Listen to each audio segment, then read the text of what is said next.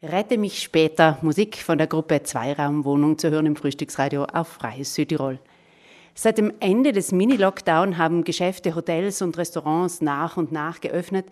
Die Pflichtschulen sind auch mittlerweile in Betrieb, nur die Oberschüler sitzen immer noch zu Hause vor ihren Laptops und PCs und folgen dem Unterricht, sagen wir, mehr oder weniger aufmerksam. Viele ihrer Schulkollegen können sie nur mal online sehen und hören. Das tut natürlich den meisten sehr leid, auch den Eltern, den Lehrpersonen und den Direktoren.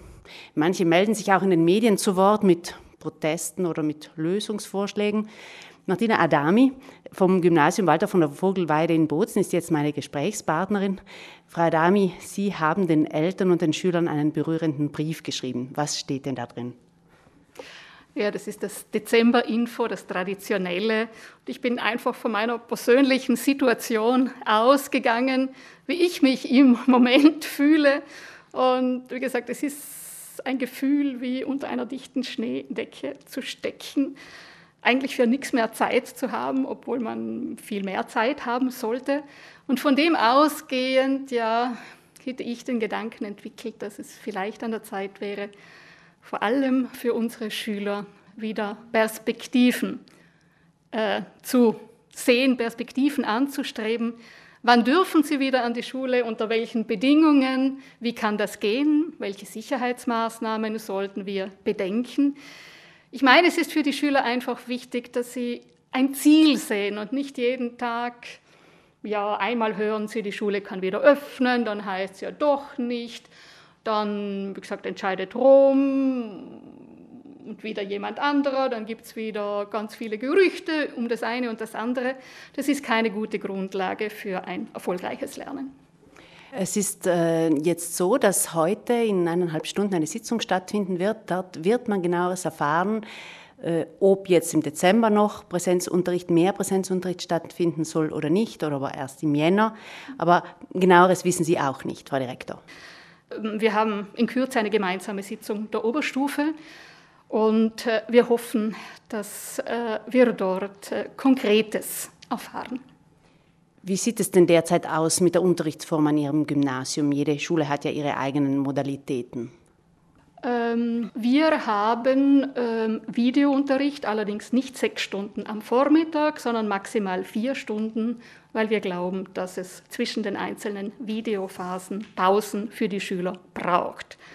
Zusätzlich dürfen wir Werkstätten anbieten, das heißt im Kunstgymnasium die Kunstwerkstätten für den Landesschwerpunkt Musik, den Instrumentalunterricht. Einzelne Naturkundelehrer äh, versuchen auch zumindest ein, zweimal ein längeres Labor anzubieten. Auch der Laborunterricht kann nicht gewissermaßen digital vermittelt werden. Und für Schüler mit Migrations- oder Integrationshintergrund sind auch Hilfen vor Ort hier möglich. Also es fehlt an Perspektiven und genauen Vorgaben. Äh, Frau Direktor Adami, was wäre denn für Sie ein gangbarer Weg?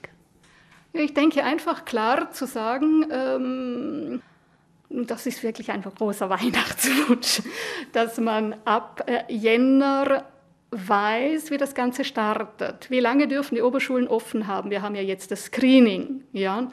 Was passiert, wenn eine Lehrperson positiv getestet wird? Muss dann die ganze Schule wieder sofort schließen?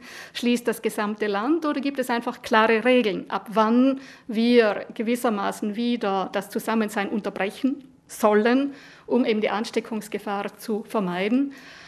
Äh, wir sind im Moment immer, ja, zufällig wird das eine getan. Wir haben das Gefühl, äh, ja, es wird immer wieder auf das Virus reagiert, auf die entsprechenden Zahlen, aber wir agieren nicht proaktiv.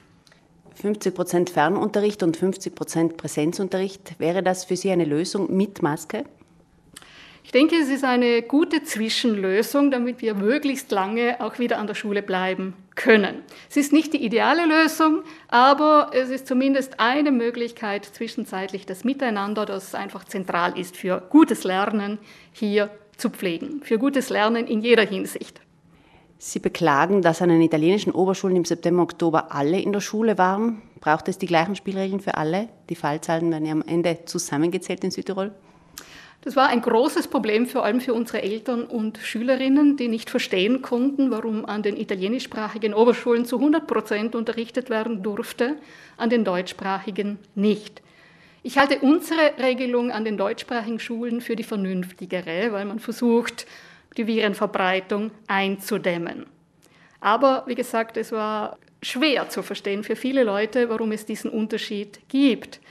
Tatsächlich zeigen auch die Zahlen, dass unser Weg der bessere war. Das Problem ist nur, glaube ich, dass nach Rom die gemeinsamen Zahlen geleitet werden und dass das für die deutschsprachige Schule eher von Nachteil ist. Danke, Martina Adami, für dieses Gespräch, für diesen Einblick in die Oberschule. Äh, dann hoffen wir, dass so bald als möglich der Präsenzunterricht an den Oberschulen wieder regelmäßig stattfinden wird, damit die Oberschülerinnen und Oberschüler nicht noch mehr vereinsamen. Martina Adami ist die Direktorin des Gymnasiums Walter von der Vogelweide in Bozen.